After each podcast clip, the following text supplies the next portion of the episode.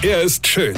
Er ist blond. Und er ist der erfolgreichste Comedian aus Rheinland-Pfalz. Ich werd der Pierpasmus. Exklusiv bei RPA1. Sven Hieronymus ist Rocker vom Hocker. Wir waren am Wochenende eingeladen zu einer Gartenparty im Oktober. Abgrillen hieß das. Das Wetter war ja super. Also bis die Sonne unterging, ja. Dann kam man sich eher vor wie ein besoffener Reinhold Messner auf dem 4000er. Egal, also ich sitze da an so einem Tisch mit dem Pärchen und irgendwie kamen wir auf das Thema Schlafen. Also Penne. Und da haben die erzählt, dass sie nachts immer in der Löffelchenstellung schlafen. Ja. What? In der Löffelchenstellung schlafen? Wie kann man denn da schlafen? Also zumindest als Mann machst du da kein Auge zu. Frauen finden das toll. Das ist gemütlich, man fühlt sich geborgen und geliebt als Frau, ja? Ja, aber doch nicht als Mann.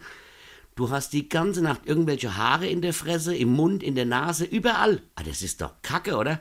Und dann, Freunde, wenn du in der Stellung als Mann tatsächlich einschläfst, ich weiß, völlig unrealistisch, ja, aber die haben erzählt, dass sie das mache, dann kannst du doch als Mann am nächsten Morgen direkt in die Uni fahren, um dir deinen Arm amputieren zu lassen, ja?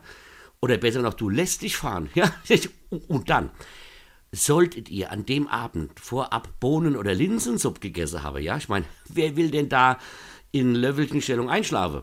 Also wenn ich mit meiner Frau so versuche wird einzuschlafen, Freunde, also wenn ich so da liege wird, da wird ich an was äh, ganz anderes denken als an Einschlafen.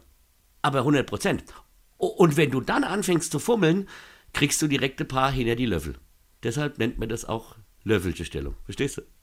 Weine kenn dich weine. Sven Hieronymus ist der Rocker vom Hocker. Äh, warte mal, gerade vergessen mal der Rett nicht, Alter. Pass mal auf. Ich spiele am 30. Oktober in Koblenz auf der Festung Ehrenbreitstein. Da gibt es noch ein paar Karte. Und wenn ihr da keine mehr kriegt, könnt ihr am 20. November nach Walmoroth kommen oder am 27. November nach Nassau. Und nicht das auf der Bahamas, versteht ihr? Und jetzt weitermachen. Infos und Tickets auf rb1.de